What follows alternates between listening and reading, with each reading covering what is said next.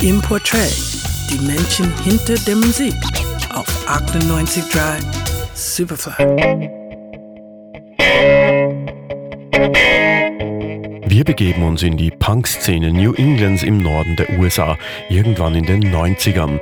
Dort spielt der 14-jährige Brady Watt Bass in diversen Bands, obwohl er zu diesem Zeitpunkt schon großer Fan von Hip-Hop ist. Er ist mit dem Wu-Tang-Clan aufgewachsen, hat zu A Tribe Called Quest getanzt, mit Gangster unter der Dusche gerappt. Mit dem Umzug nach Brooklyn kommen auch neue Einflüsse hinzu.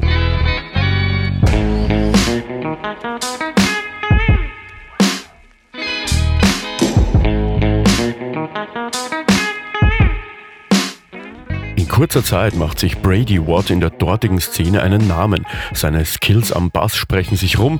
Der nächste Schritt war nur logisch. Als begnadeter Musiker will man nicht zwangsläufig immer als musikalischer Söldner agieren, sondern selbst bestimmen. Brady Watt beginnt zu produzieren. Als Multiinstrumentalist bedient er alle Instrumente selbst.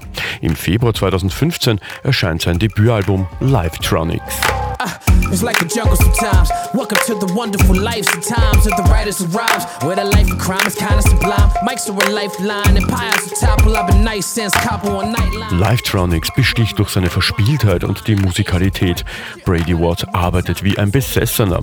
Er produziert andere Acts wie etwa Melanie Fiona, arbeitet an der Fortsetzung von Livetronics in Harlem und spielt parallel zu all dem noch als Bassist auf DJ Premiers Live-Touren.